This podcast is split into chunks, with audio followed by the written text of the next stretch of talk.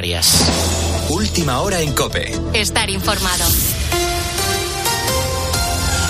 El ministro del Interior en funciones, Fernando Grande Marlasca, viaja este lunes a Senegal, en África, para analizar con las autoridades de Dakar el control de las rutas migratorias. La intención es reactivar las devoluciones periódicas de sus inmigrantes tras un mes de llegadas de récord de pateras con más de 13.000 personas que solo han llegado, que tan solo han llegado a las Islas Canarias. David Casado. Es ya el tercer viaje que hace Grande Marlasca a Senegal en los últimos cinco años. El día original de la visita a Dakar. Iba a ser el pasado 16 de este mes de octubre, pero finalmente tuvo que posponer esta visita a causa de la crisis migratoria en Canarias que le hizo encabezar la reunión de la autoridad de coordinación. Ahora sí, el ministro del Interior en funciones llegará hoy a la capital senegalesa para analizar con las autoridades del país el control sobre las rutas migratorias y la reactivación de las devoluciones periódicas de migrantes. Lo hará en un mes récord en la llegada de pateras, con más de 13.000 personas. Dentro de este itinerario del ministro, también se contempla la visita a los guardias civiles y policías nacionales que están desplegados en la zona. La colaboración entre ambos países, según Marlaska, ya está dando sus frutos, puesto que ha impedido la salida de 12.500 personas rumbo a Canarias todo en palabras del ministro. Sin embargo, donde no termina de convencer sus explicaciones es en las comunidades autónomas. Por ello, el ministro de Migraciones José Luis Escribá, se va a reunir por videoconferencia con los alcaldes de los principales municipios españoles, lo hará este martes, para informar del dispositivo y, sobre todo, de resolver las dudas que plantea. En los últimos tres años ha subido el número de españoles que se plantean abandonar de forma voluntaria su puesto de trabajo. Ya son uno de cada tres. El pasado año, 70.000 renunciaron a sus empleos, un 60% más que en 2021 y en los seis primeros meses de este año lo hicieron 50.000. Son datos que ha facilitado el Ministerio de Seguridad Social. Salario, conciliación y valores son las razones que les impulsan. Sefi García. Son los menores de 35 años los más propensos a dejar su empleo, sobre todo si no le encuentran propósito, como Alex. Pues la cabeza no la tenía bien, sinceramente, porque es algo que me ha desmotivando poco a poco y no me gustaba lo que estaba haciendo. El salario pesa mucho en los trabajos peor remunerados, la conciliación, el ambiente y las oportunidades de desarrollo profesional en los empleos cualificados. Crece el deseo de renuncia porque las condiciones laborales no han cambiado, nos dice Manuel Fernández Jaria, especialista en psicopedagogía aplicada a la empresa, pero hay esperanza. Iremos dando pasos y si no son por convencimiento, yo creo que van a ser por propia necesidad. Cuando la gente no encuentre trabajadores o cuando la gente eh, tenga una rotación muy alta, esto no es la primera vez que ocurre, eh, la gente cambiará. Y hay empresas, asegura, que están haciendo el esfuerzo. Con la fuerza de ABC. Cope, estar informado. Hablamos ahora de un caso pionero en España. Un juez ha otorgado la custodia de dos niños a sus abuelos maternos. Los padres no han fallecido y no había denuncias de malos tratos. Tampoco estaban en situación de desamparo. La abogada que ha llevado el caso nos ha explicado las razones aquí, en COPE. Las repasamos con Ana Huertas. El caso se ha dado en Pontevedra. La abogada que defendía a los abuelos de los niños que tienen menos de 10 años es Manuela Blanco Jiménez y nos ha explicado en COPE que esta es una sentencia pionera que servirá para sentar precedentes en el caso de que se vuelva a dar esta circunstancia en la que los padres siguen vivos. Y es que la madre se había desentendido por completo de los niños y el padre ni siquiera pasaba la manutención que debía al estar divorciados. La madre de los eh, menores eh, se divorcia y se lleva a los niños a la casa de los abuelos. Apenas tienen seis meses y poco más de dos años. Al poco tiempo, la madre de los niños rehace su vida, se va, encuentra trabajo y se quedan los niños en casa de los abuelos con esas cortas edades. Se desentiende mm, de ellos. La abogada nos explica que el principal problema que tenían los abuelos era la hora de autorizar a los niños para poder hacer algo desde una excursión escolar hasta una pequeña intervención en el dentista y tampoco podían reclamar esa manutención al padre que no estaba pasando. Ahora, con la custodia, ya no tendrán ningún problema de este tipo. Gracias, Ana. Tienes más información en nuestra página web en cope.es. Sigues en la noche de Cope con Adolfo Arjona. Cope, estar informado.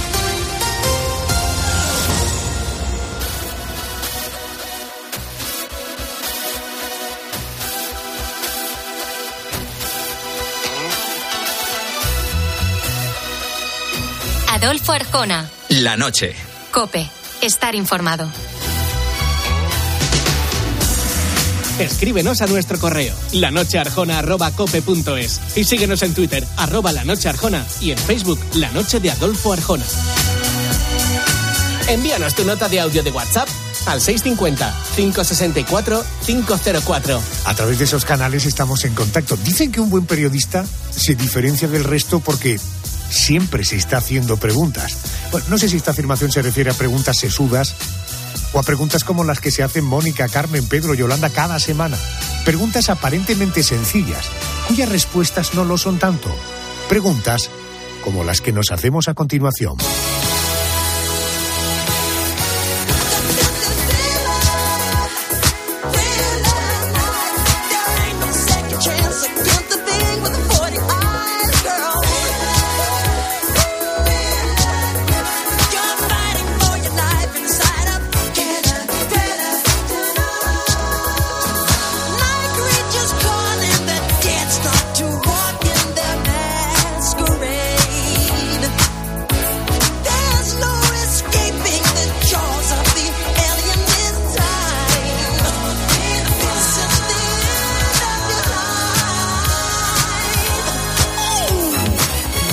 Tiempo que pase, ¿verdad? Suena completamente actualizada.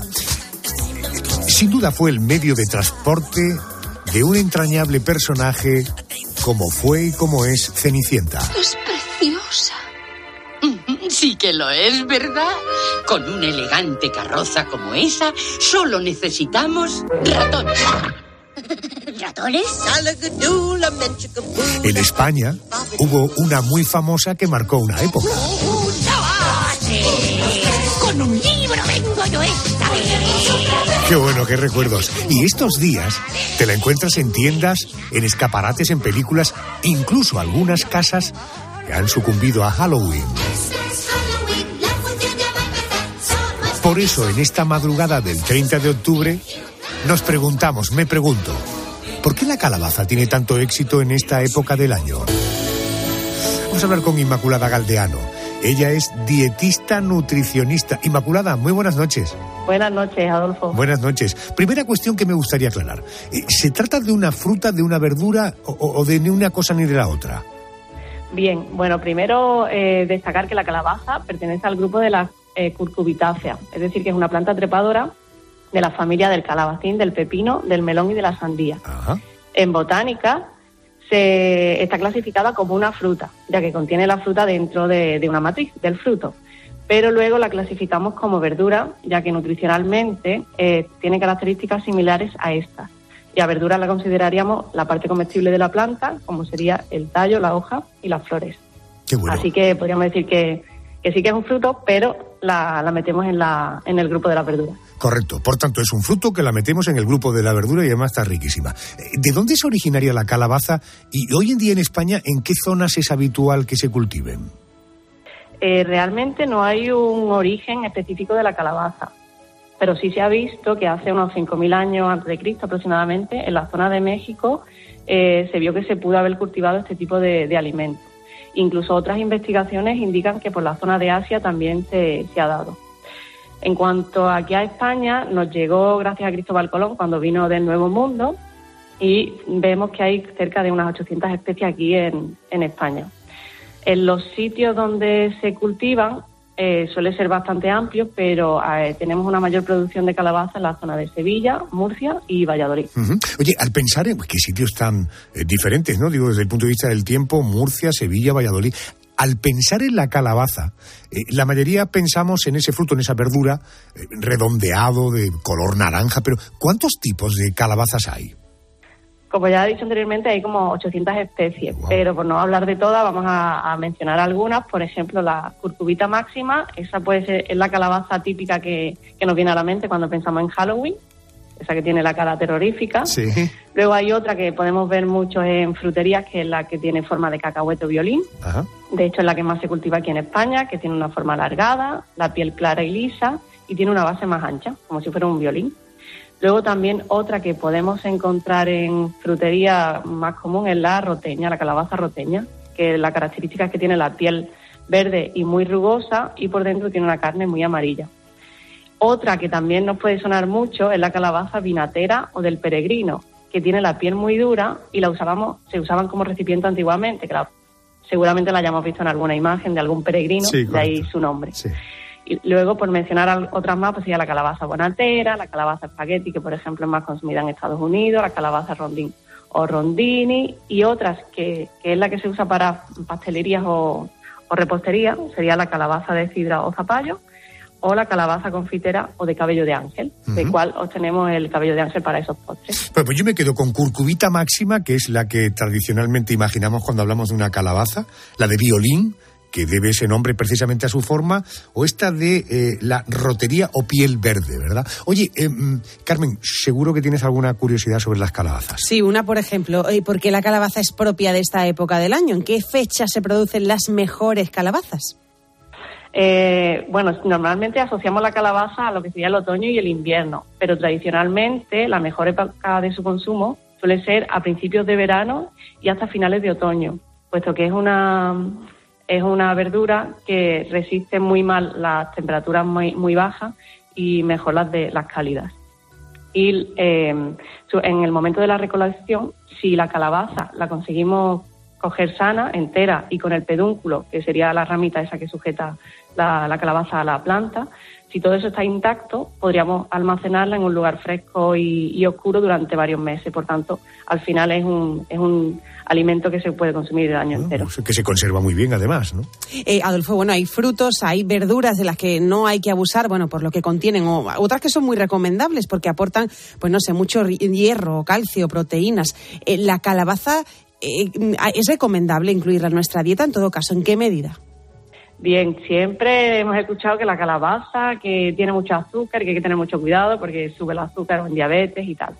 Pero realmente esa afirmación se basa en el índice glucémico, que este índice glucémico lo que hace es medir el alimento, el efecto que tiene el alimento sobre la glucosa en nuestra sangre una vez que hayamos consumido este.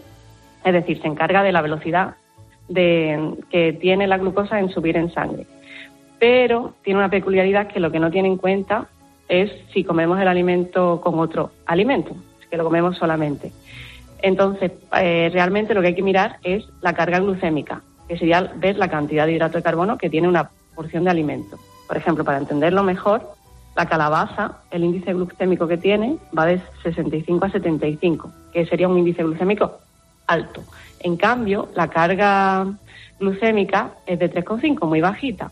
Por tanto, eh, podríamos incluirla en cualquier tipo de alimentación. También eh, va a ser interesante eh, consumirla en cualquier tipo de dieta porque es un alimento bajo en calorías y en grasa, por tanto, en dieta o alimentación para pérdida de peso, control de peso, va estupendamente. Luego también tiene una cantidad alta de fibra, que esto nos va a ayudar a mejorar el tránsito, para prevenir el estreñimiento y nos va a proteger frente al cáncer de colon y otras enfermedades cardiovasculares. Eh, luego, en cuanto a minerales, va a ser con alto contenido en potasio y bajo en sodio, por tanto, en dietas o personas que tengan problemas de hipertensión o problemas cardiovasculares, también va a estar bastante recomendada. Y no olvidarnos del aporte vitamínico que tiene de vitamina C y vitamina B1 y de los betacarotenos, que son los, el responsable de ese color anaranjado que tiene este tipo de alimento. Este, estas vitaminas eh, nos van a dar un efecto antioxidante y nos van a potenciar el buen funcionamiento del sistema inmunitario.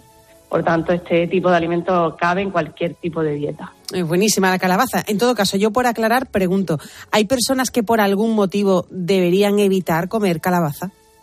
No, en principio te podría decir que no, que no hay por qué evitar el consumo de calabaza. Bien.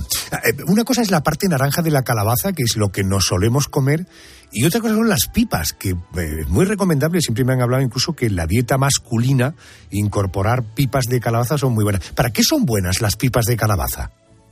Bien, las pipas son un alimento que van a ser ricos en ácidos grasos omega 3, fibra y proteína. Y en cuanto a micronutrientes, que serían las vitaminas y minerales, serían eh, ricas en potasio, magnesio, zinc, fósforo, calcio, hierro, vitaminas del grupo B y vitamina D. Por todo ello, va a tener un efecto cardioprotector y va a prevenir eh, de ciertas enfermedades metabólicas como la diabetes y la hipertensión, aparte también de tener un efecto antiinflamatorio por ese tipo de, ácido graso que conlleva. Y no olvidar que eh, la calabaza tiene un principio activo que se llama la curcubitacina o curcubitina, que actúa paralizando a los parásitos que podamos tener internos, o sea que es un buen desparasitador, por decirlo de alguna forma. Lo que hace es lo para, los paraliza y los podemos expulsar de una forma fácil al tomar algún laxante. Qué o sea bueno. que es un alimento bastante interesante. Qué bueno. Muy bien, Inmaculada, pues agradezco mucho las explicaciones que me has dado. Te mando un beso, gracias y buenas noches. Buenas noches, Adolfo. Muchas gracias a vosotros. Bueno, ahí tienes las bondades de la calabaza, cardioprotectora. eh, la- las pipas, naturalmente sin cáscara, son buenas para la gente que tenemos la tensión alta. Y su característica antiinflamatoria la hace perfecta para los hombres. Porque ellas no, pero nosotros sí tenemos próstata. Dicho todo esto, si tienes curiosidad por saber por qué la calabaza es el símbolo de, de Halloween, esta fiesta que es propia de Estados Unidos, que se celebra mañana por la noche, te contaré que el origen no está en el país norteamericano, sino en un viejo cuento popular de Irlanda, la historia de Jack, el de la linterna. Irlandeses y escoceses comenzaron a tallar en calabazas la cara de este tenebroso granjero, con velas en su interior para colocarlas en las ventanas, para ahuyentar al diablo. Esa tradición acabó llegando a América, y de América al mundo occidental, y así hasta el día de hoy.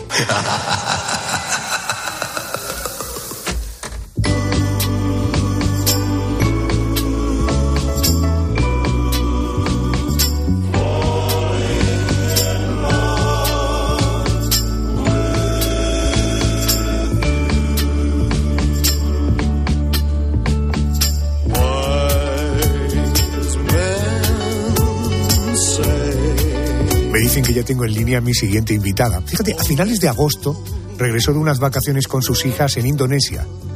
Y dos días después, lo que es la vida, su padre fallecía de forma repentina. Aunque muy afectada todavía por la pérdida, ella dice que la vida continúa. Tiene dos proyectos muy interesantes por delante, uno gastronómico y el otro televisivo. Esta noche queremos saber un poco más sobre estos proyectos y para eso quiero saludar a su protagonista. Ella es la guapísima Raquel Meroño. Muy buenas noches y bienvenida a la COPE. Ay, Adolfo, no me hagas llorar ya. buenas noches. En los primeros 10 segundos de entrevista no me hagas llorar. No, no, te quiero, te quiero hablar de cosas... Muy, por cierto, ¿cómo están las niñas? ¿Cómo están tus gemelas, Daniela y Martina? Están bien, estamos bien, estamos, eh, bueno, pues todo lo mejor que se puede estar. Bueno, eso no está mal. Eh, todos recordamos que ganas la quinta edición de Masterchef Celebrity. Eh, eres todo un bombón, es decir, además de guapísima, inteligente, además cocinas de maravilla. Tienes en proyecto una aplicación gastronómica. ¿Qué me puedes contar? ¿En qué consiste o todavía esto es un secreto? Que va, que va, me hace mucha ilusión, además porque justamente hoy la hemos presentado a medios y a, a, eh, eh, pues a influencers y cocineros de una forma más pública, pero la, la aplicación lleva abierta ya unos- un mes. La estamos ya anunciando en el Masterchef Celebrity y es una aplicación con una proyección internacional muy grande en la que estoy muy involucrada porque he abierto The Kitchen, que es eh, pues una cocina por donde van a pasar todos los creadores de contenido, todos los participantes, celebrities, cocineros, y va a ser como la- el, el contenido más oficial de la aplicación y sobre todo el más divertido. Oye, ¿y esto quiere decir que si yo quiero preparar, no sé, un arroz meloso con carabineros, eh, si en la aplicación tenemos esa receta, voy a seguir Claro. paso por paso ingredientes y cómo hacerlo. Vas a, vas a poder, es, eso es la- lo, lo que es magnífico, porque vas a poder, ¿cuántos sois? ¿Cuatro, seis, ocho? Vas a encontrar la receta, vas a te- tener el paso por paso, vas a tener el vídeo y sobre todo vas a poner cuántos sois y te va a, dar, y te va a adaptar la- las cantidades a, a- a- el número de comensales que, que seáis.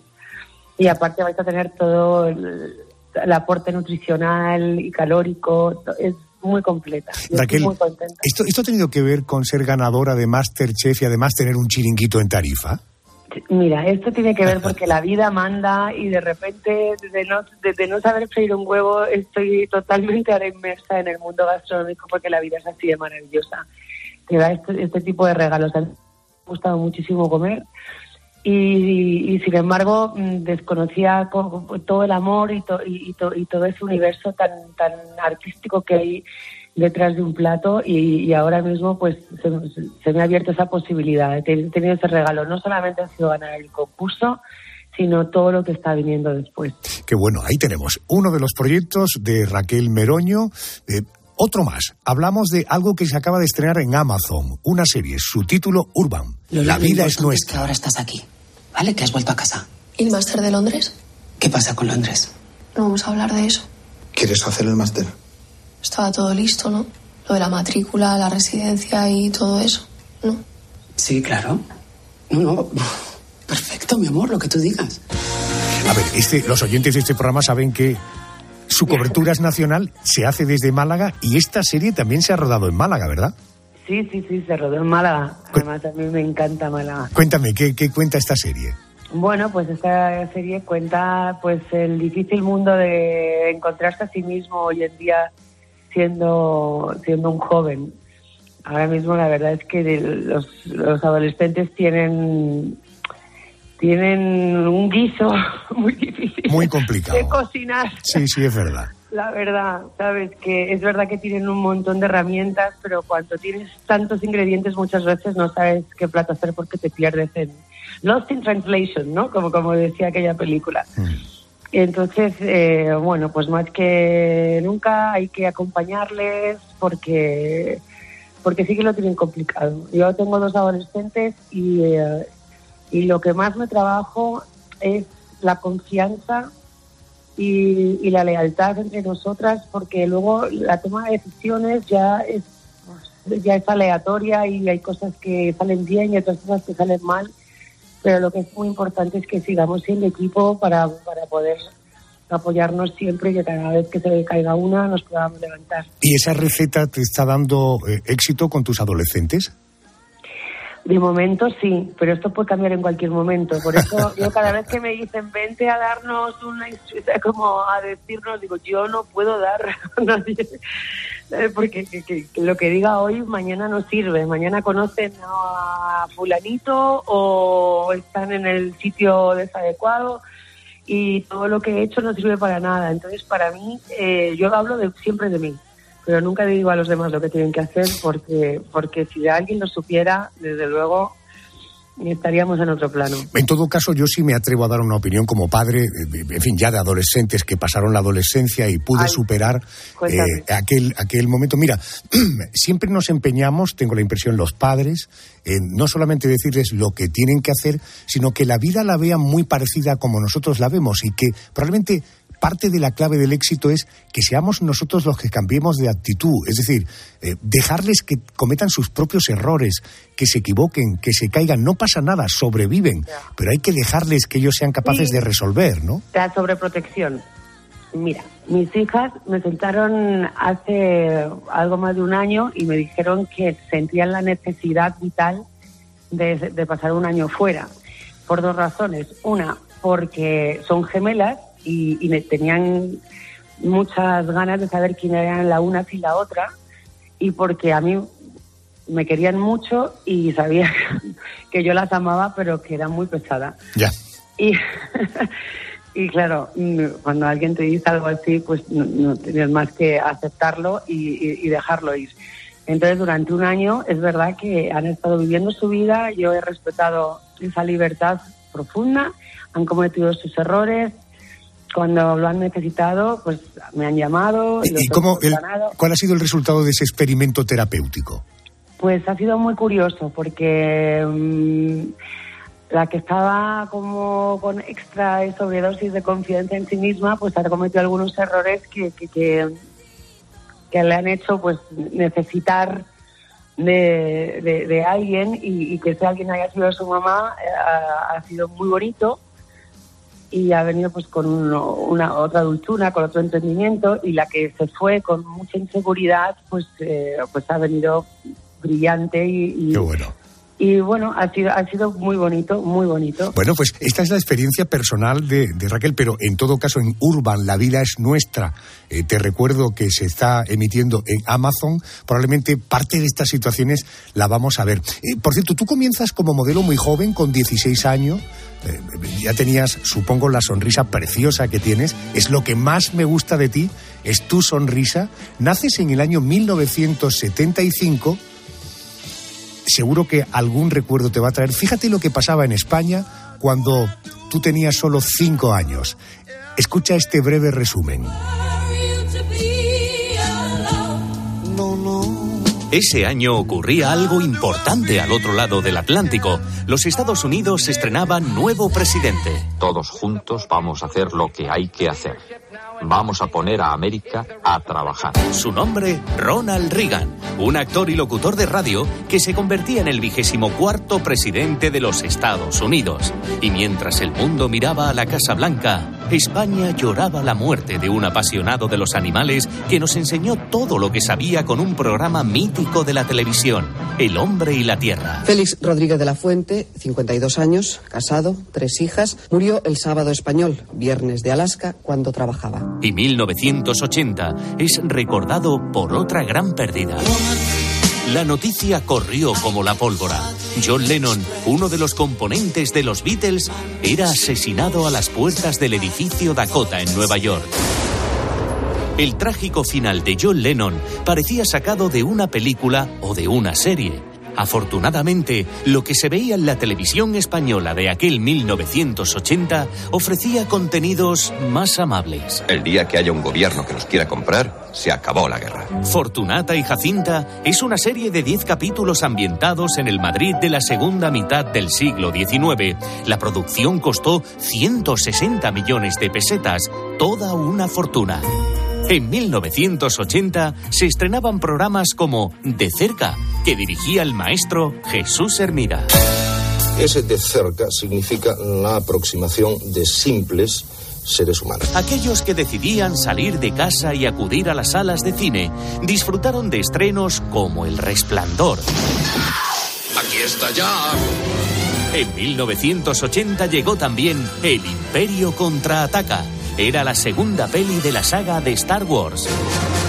El cine de aquella época nos dejó bandas sonoras maravillosas, pero la radio también nos hacía llegar a éxitos como este.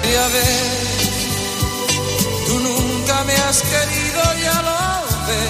El tema de Julio Iglesias, Hey, fue el que más éxito tuvo en la España de 1980, pero el elegido por el respetable para poner música al verano fue Viaje con nosotros de la Orquesta Mondragón. En 1980 asistimos al lanzamiento de uno de los cinco discos más vendidos de la historia. La banda australiana ACDC, ACDC por aquel entonces, publicaba su séptimo álbum bajo el título Back in Black. Y el año 1980 es también recordado por el de la disolución de Led Zeppelin, una de las mejores bandas de rock de la historia que desaparecía del panorama musical tras 12 años de vida.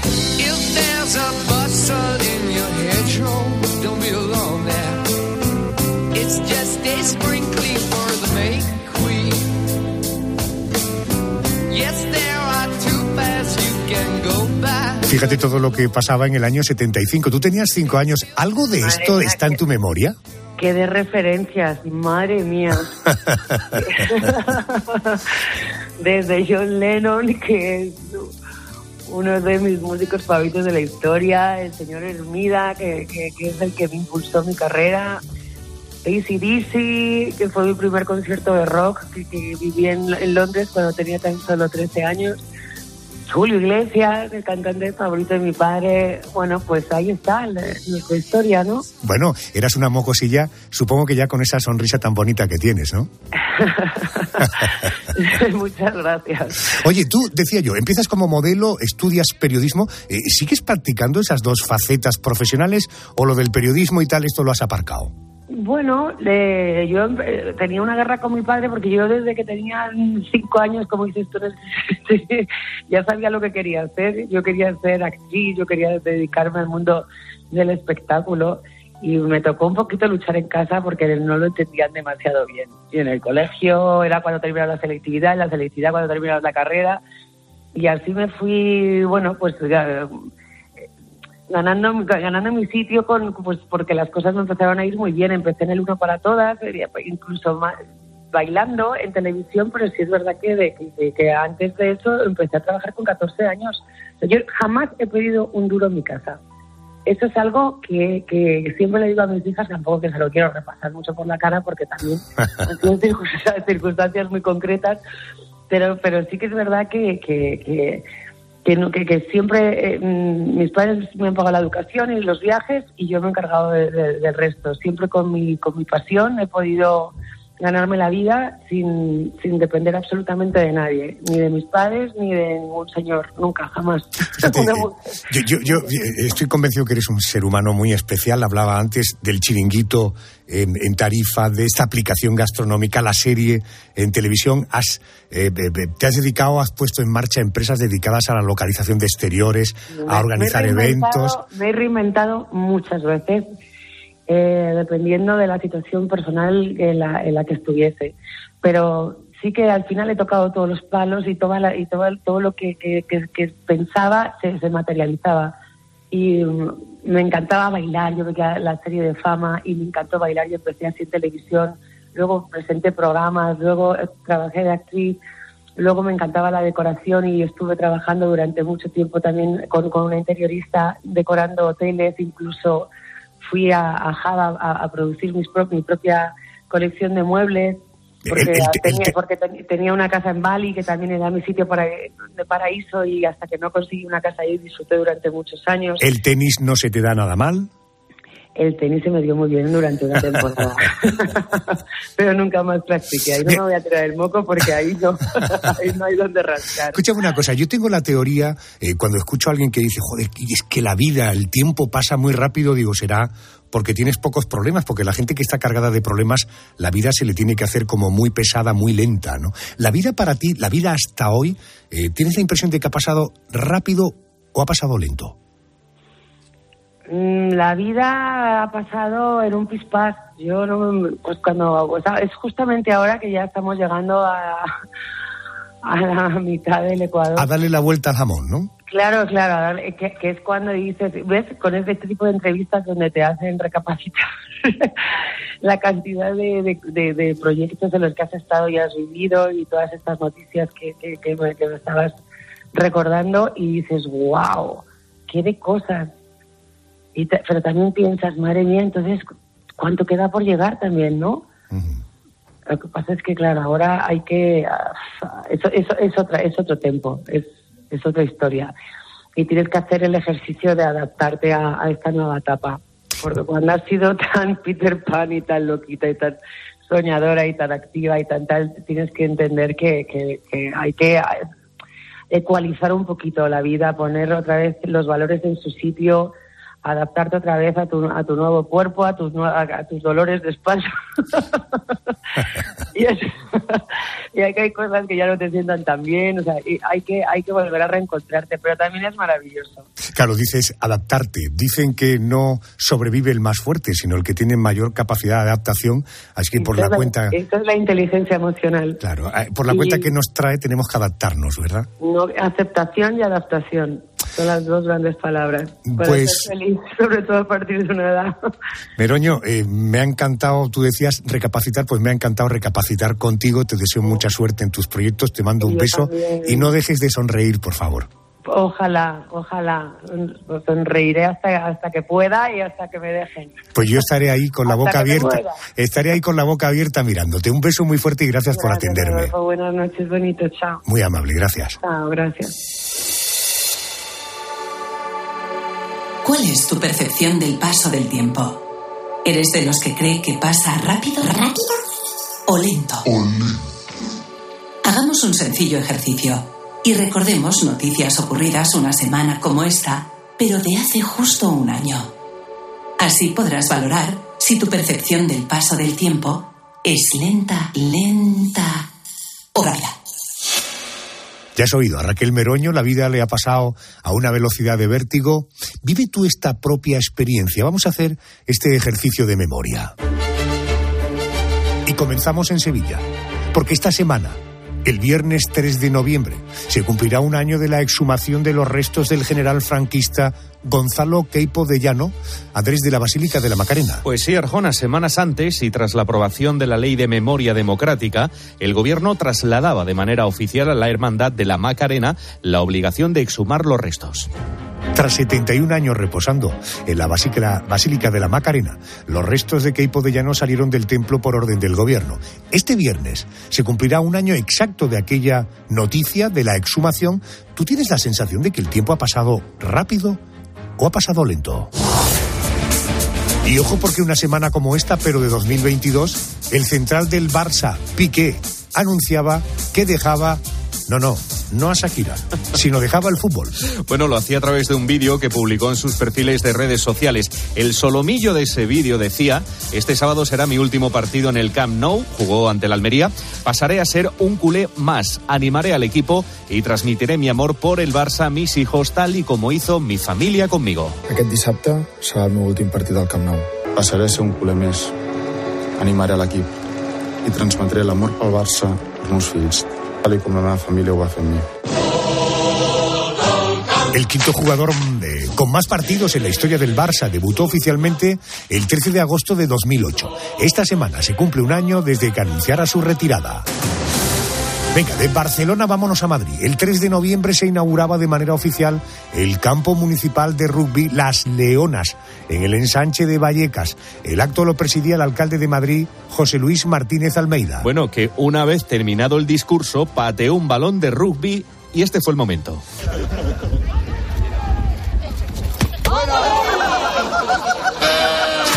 ¿Qué es lo que pasó? Imagínate que le da, bueno, imagínate no lo que pasó, le pateó el balón de rugby, fue directamente a impactar a la cara de un fotógrafo que estaba cubriendo el acto. A pesar del balonazo que se llevó el fotógrafo, el alcalde aseguró que el pateo a la pelota no había sido tan malo. Aquello dio cantidad de vueltas en soportes audiovisuales. que el golpeo no era tan malo como se vio, no era tan malo. Ese balón era muy complicado de dominar. Eh, yo recomiendo a cualquiera que intente hacer un drop de rugby y verá las dificultades que tiene. Con ese balón apepinado, ¿verdad? Los políticos salen de cualquier De situación. cualquier ¿eh? sitio, sí, bueno, go- golpeo bueno, golpeo malo, lo cierto es que la fama precede a Martínez Almeida en los saques de honor porque este era el tercer lanzamiento en el que el alcalde hacía diana. Pues sí, el primero ocurrió en 2020 durante... Es que me da la risa. Durante la inauguración de un campo de fútbol, de un balonazo a un niño. En 2021, el alcalde intentó hacer un saque de Rabona en un partido benéfico de fútbol contra el cáncer. La pelota fue directa a la cabeza de un fotógrafo. Ocurrió en el campo del Atlético de Madrid. Bueno, esta semana se cumple un año del último balonazo, eh, no será el último, eh, del penúltimo balonazo del alcalde de Madrid. Ojo, porque si va uno a uno por año, a un Cuidado. golpe por año, el próximo, ojo porque se acaba el año pronto, está a punto de llegar. La luna con el romero, la aurora con el pinar, el viento con la marea y el trigo con la rama. La noche busca pareja, la fiesta ya va a empezar.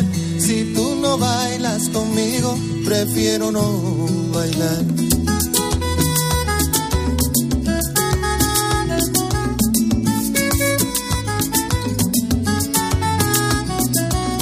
La lluvia con el naranjo. Qué agradable es la voz y la música de Juan Luis Guerra, ¿verdad? Venga, enseguida vamos a dar más respuestas a más porqués. bailando sobre la mar. Si tú no bailas conmigo, la noche se queda en vilo. Y si tú no bailas conmigo, yo prefiero no bailar.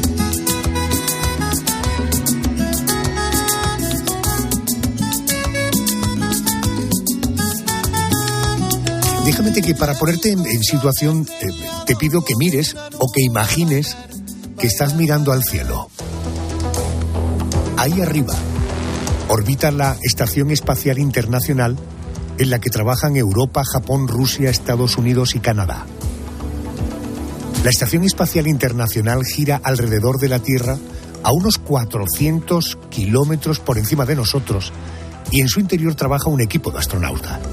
Estos hombres y mujeres tienen que adaptarse a muchos cambios respecto a su vida en la Tierra, como los ritmos biológicos. De hecho, en lo que dura un día en la Tierra, los astronautas ven hasta 16 amaneceres.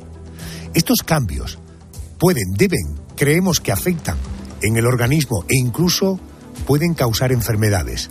Esta noche me pregunto, ¿qué ocurre si un astronauta enferma y muere en el espacio? ¿Qué hacen? ¿Qué ocurre con su cuerpo? Me atiende Pedro León, es fundador del portal sondasespaciales.com. Acaba de publicar Viajes Interestelares, historias de las ondas Voyager, de la editorial Almuzara, por tanto, alguien que puede responder a estas preguntas. Querido Pedro León, buenas noches y bienvenido. Hola, buenas noches, Adolfo. Buenas noches. Oye, en primer lugar, para ubicarnos, eh, ¿cómo es una estación espacial? ¿Cuánto mide? ¿Cuántas personas trabajan dentro? Eh, ¿Qué función tiene? Bien, pues una, estación espacial es básicamente un laboratorio que las agencias espaciales mandan al espacio. Pero claro, una vez que los astronautas están ya en órbita, pues necesitan también otras, digamos, otras habitaciones. Entonces lo que se hace en realidad es un complejo. Como los cohetes no pueden lanzar eh, cargas gigantescas al espacio, normalmente las estaciones espaciales se construyen por módulos. Se manda un módulo que sirve de habitación, otro módulo que sirve de laboratorio, otro módulo para experimentos y para, para salir al exterior. Es decir, una estación espacial básicamente es un, Tetris, un complejo formado por varias piezas. Y, en el caso, por ejemplo, de, de las dos estaciones espaciales que hay ahora mismo, hay una estación espacial que es solamente de China y otra estación espacial que es internacional de varios países, pues, por ejemplo, la estación espacial mide cerca de 100 metros de longitud. Es decir, estamos hablando ya de, de casi del tamaño de un campo de fútbol.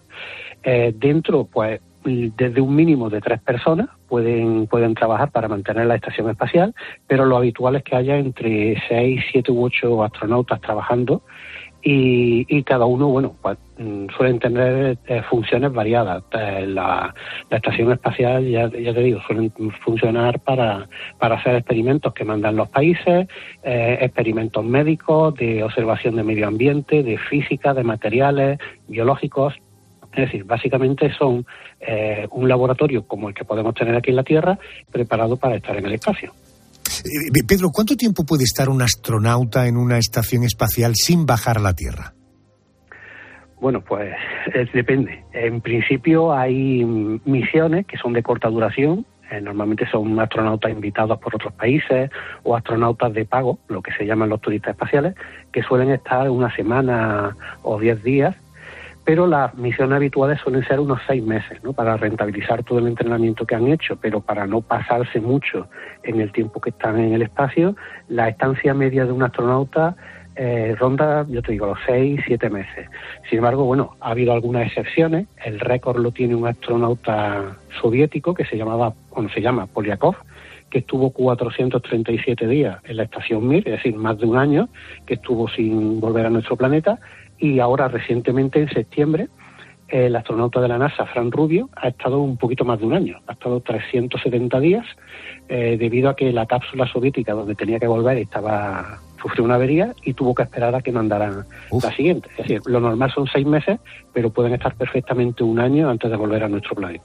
A ver, Yolanda, eh, ¿tienes seguro alguna curiosidad que compartir con Pedro León? Tú que además sobre esto ya has leído suficiente, ¿no? Sí, además es que 437 días en el espacio me parece una vida, es muchísimo tiempo. Yo, profesor, he leído que los viajes espaciales provocan cambios fisiológicos en los astronautas y quería saber cómo puede afectar la vida en el espacio a nuestro cuerpo, a nuestros órganos, en definitiva a nuestro organismo?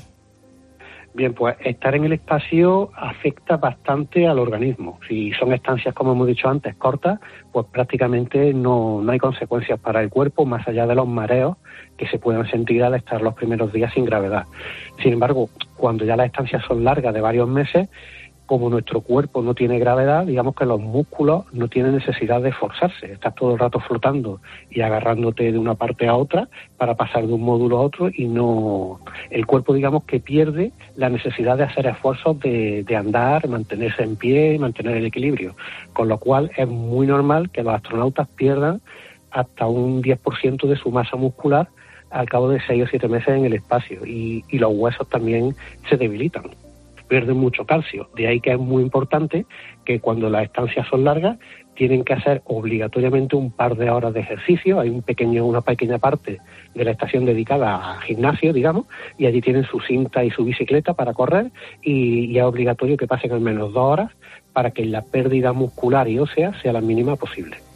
¿Y hay un equipo médico como tal ahí arriba en la Estación Espacial Internacional con los astronautas para controlar su salud? Pues no, la verdad es que, bueno, ha volado en alguna ocasión algún médico, pero porque era también ingeniero y formaba parte de alguna tripulación, pero normalmente los, los astronautas que suben eh, tienen conocimientos médicos, parte de su formación es prepararse para, para caso de que haya lesiones o haya fracturas o incluso hacer pequeñas cirugías.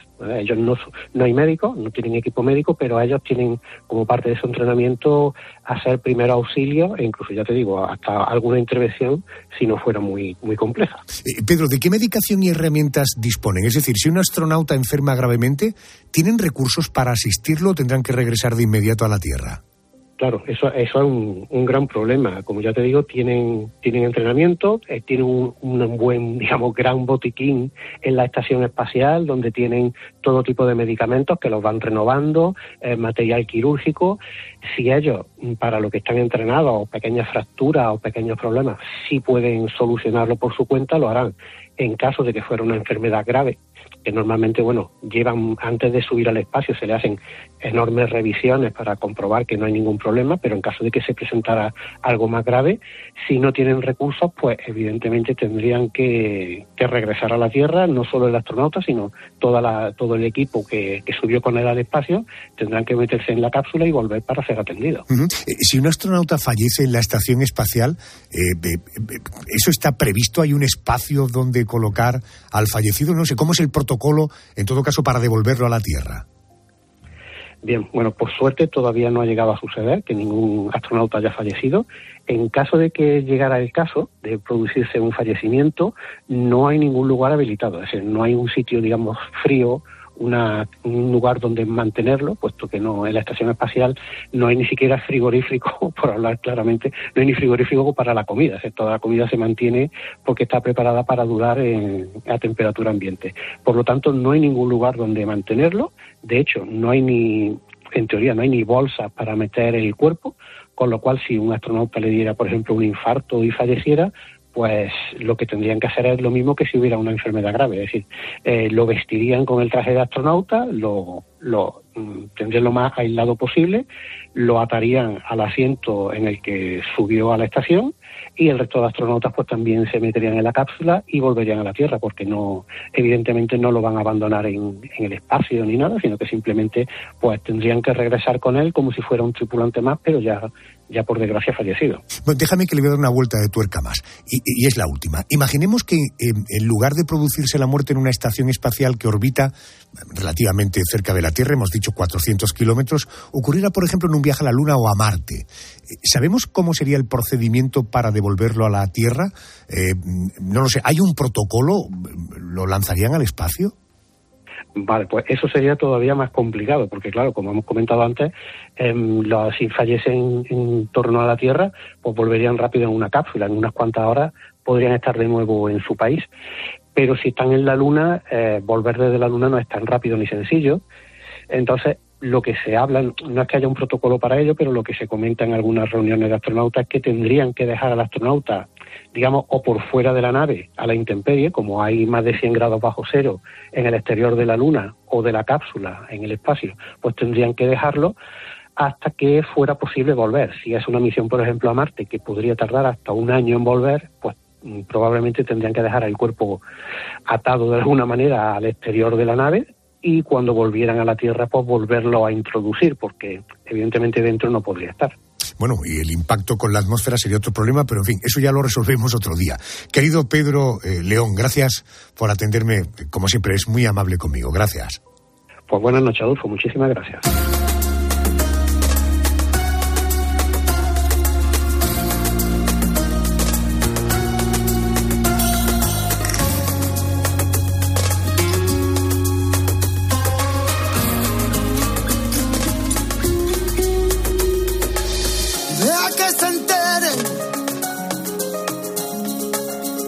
Yo te quiero y como tú me quieres. Deja que nos miren. Cuando te enamores no te quejes, deja que mi alma brille. Dime qué hago, qué hago contigo. No me des pena por mi vida, te lo pido. De verdad no tengo miedo, pero ahora es cuando quiero. Que me dejes que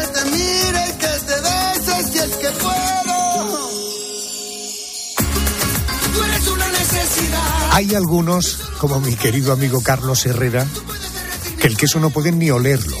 Pero a otros no les importaría estar todo el día probando quesos de todo tipo. Eh, Cada año el Ministerio de Agricultura, Pesca y Alimentación otorga el premio al mejor queso de España. Y el que ha ganado este año es el que todos están deseando probar. Pero, oiga, ¿cómo se fabrica el mejor queso de nuestro país? Vamos al lugar de los hechos, quesos Don Apolonio, en Malagón, en Ciudad Real. Uno de los dos gerentes de esta empresa es Luciano Mata. Luciano, buenas noches, bienvenido. Buenas noches, Adolfo. Buenas noches, enhorabuena. Por cierto, el queso premiado se elabora con leche de oveja. ¿Qué, qué tienen las ovejas de las que se extrae la leche? ¿Reciben una alimentación, me refiero naturalmente al queso Don Apolonio, reciben una alimentación y un cuidado especial? Pues mira, eh, Adolfo, lo que tiene en este caso las ovejas es que son ovejas que están criadas aquí en estos climas tan, eh, climas tan extremos como son los de aquí, de Castilla-La Mancha. Y bueno, pues es un pasto más bien seco, eh, son forrajes principalmente. Todos ellos tienen una materia grasa y una proteína muy, muy buena para la elaboración de queso y conseguimos en este caso pues que tengan mejores sabores que bueno si estuviesen exclusivamente con un pasto verde de continuo o cosas similares. Entiendo. Eh, Luciano, yo eh, el concepto leche pasteurizada, leche cruda, eh, ¿qué diferencia la elaboración de un queso con leche pasteurizada y otro con leche cruda? Bueno, bien, la diferencia de elaboración, por supuesto, está en la pasteurización. La pasteurización, que en un queso con leche cruda no se pasteuriza la leche directamente conforme viene de los animales, pues se calienta a 30 grados y a partir de ahí a 30, 31, 32, cada quesero tiene su, su truquillo o su- sus temperaturas, ahí a partir de ella le echamos el cuajo y en este caso si pasteurizamos, cuando pasteurizamos llevamos la leche a 72 grados y lo mantenemos durante 18 o 22 segundos en una cámara de retención y ahí ya eliminamos toda mm, la bacteriología que tenga, dejando la leche inerte y a partir de ahí añadiéndole los fermentos lácticos que nosotros queramos y eh, poniéndola también a 30 grados, luego le echamos el cuajo, patatín, patatán. etcétera, etcétera. Y tenemos el mejor queso de España. Eh, Pedro González es un gran aficionado al mundo del queso, seguro que tiene alguna curiosidad. Estaría comiendo todo el día. Precisamente acaba de mencionarlo Luciano, el cuajo. Luciano, ¿qué es el cuajo? ¿Para qué le sirve al queso? Bien, el cuajo, eh, nosotros particularmente el que utilizamos es cuajo animal, es de lechal, de cordero lechal, en este caso es un dato. Lo que sirve es, este, es para eh, coagular la leche, pasarla de líquido a sólido. Le damos mucha importancia a esto, es un proceso como el que hacían antaño. Antaño pues cogían los cuajares que estaban en los estómagos de los corderos y tal, y lo que hacían era secarlo y tal cual. Ahora, por supuesto, hay una tecnología mucho mayores, lo hacen, lo liofilizan y todo lo dejan en condiciones y sirve para eso, para coagular la leche. Una vez que lo ha coagulado, empezamos a hacerle los cortes, el corte, para separar la cuajada del suero. He leído que el queso premiado, el vuestro, se madura durante al menos 15 meses. ¿En qué consiste eso del proceso de maduración? Bien, como hemos dicho, para hacer este queso nosotros, aparte de la leche que estamos consiguiendo en estas zonas, pues tenemos unos sistemas de maduración, mmm, bueno, pues similares a los que hacía mi abuela Juliana y mi abuelo Marino, hace ya, pues, bueno, pues se remonta en el tiempo, ¿vale? En el cual nosotros vamos jugando con temperaturas y humedades y, por supuesto, en este caso con sótanos, que teniendo la empresa que tenemos, pues maduramos todo el queso, le maduramos en sótano, independientemente del tipo de queso que fabriquemos, este particularmente. Maduramos todo con corteza natural y con moho natural no le metemos ninguna eh, protección exterior en corteza ni ningún aditivo químico. Eh, ahora hablaremos de conservación, pero antes permítame una duda. Eh, si se puede hacer queso solo de cabra, de vaca o de oveja, eh, ¿por qué se mezclan los tres tipos de leche para elaborar un queso que denominan ustedes mezcla? ¿Qué objetivo tiene? Bien, bueno, pues ahí lo que conseguimos, por supuesto. Eso es un tema que me gusta mucho la pregunta porque en el mezcla está como criminalizado, como que es un queso más barato, como que es un queso, un queso de diferentes cosas. Como vemos mismamente en vinos o en aceites o tal, los cupás o las diferentes mezclas del Sauvigné o el Caviñón o alguna cosa de esas, ¿vale? Pues están bien aceptados. Aquí es lo mismo. Aquí utilizamos las mezclas de leche de oveja, de vaca o de cabra en función del tipo de queso que queremos hacer. Si queremos hacer un queso un poquito más suave o el de cabra que vaya con un poquito de, de esa pesina, esa fuerza que le da, ¿vale? Entonces vamos metiendo mezcla en función del tipo de queso. De hecho, uno de nuestros quesos estrella precisamente es el Don Apolonio en aceite, con tres leches. Y bueno, es uno de los quesos que más vendemos y que más gusta y está también premiado en el World Cheese y en diferentes sitios. Qué Y Es un queso de mezcla. Qué bueno, qué bueno. Queso de tres leches, no, queso en aceite de tres leches. No está, no está mal el plan. Oye, ¿cómo se conserva? Ahora sí, ¿cómo se conserva un queso antes de ponerlo a la venta y qué cuidados hay que tener?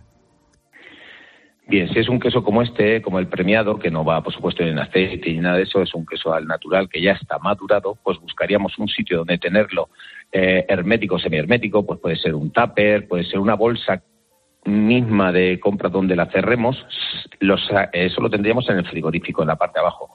Nunca al exterior, porque en este caso los frigoríficos van a resecar la corteza, y bueno, y puede ser también que le salga algo de moho, alguna cuestión. El moho no va a ser nada malo, quitaremos o rasparemos esa pequeña corteza, ¿vale? Que también le podemos dar un poquito de aceite de oliva en la corteza para que no salga ese moho si queremos. Y bueno, en la parte de abajo del frigorífico, como digo, y sacarlo eh, un tiempo antes de que vaya a comer, vayamos a comerlo para que atempere. Vale, pues ahí tenemos dos consejos muy prácticos. Primero, dejar el queso en la parte baja del frigorífico y en segundo lugar, untarle un poco de aceite de oliva en la corteza nos va a ayudar a conservarlo. El mejor queso de España 2023 se fabrica en la localidad de Malagón, en Ciudad Real. Se llama Don Apolonio Añejo Reserva y nos ha atendido Luciano Mata, que es uno de sus dos gerentes. Luciano, gracias por atenderme, enhorabuena y muy buenas noches. Muchísimas gracias a ti, Adolfo, y buenas noches. Escuchas la noche. Con Adolfo Arjona. Cope. Estar informado. Y llegamos al final.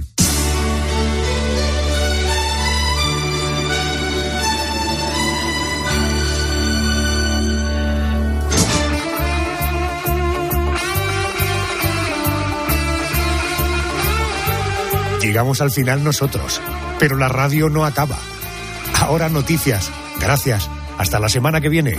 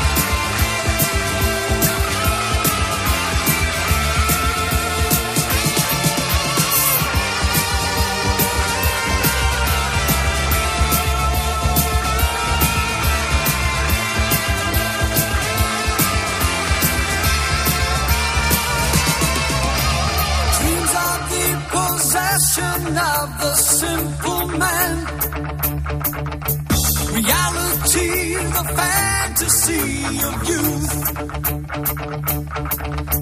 But living is a problem that is common to us all. With love the only common road to truth.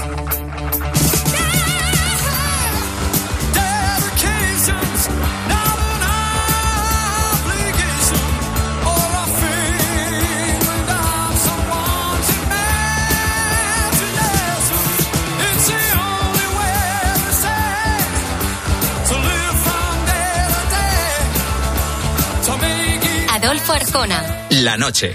Cope. Estar informado. ¿Buscas diversión? A las 10 de la mañana la tienes asegurada en Herrera en Cope. Ana, buenos días. Ana, soy yo.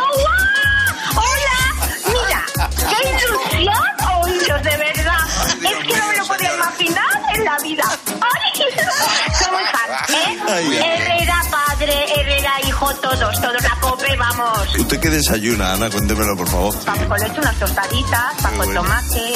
Escucha Herrera en Cope, de lunes a viernes de 6 a 1 del mediodía.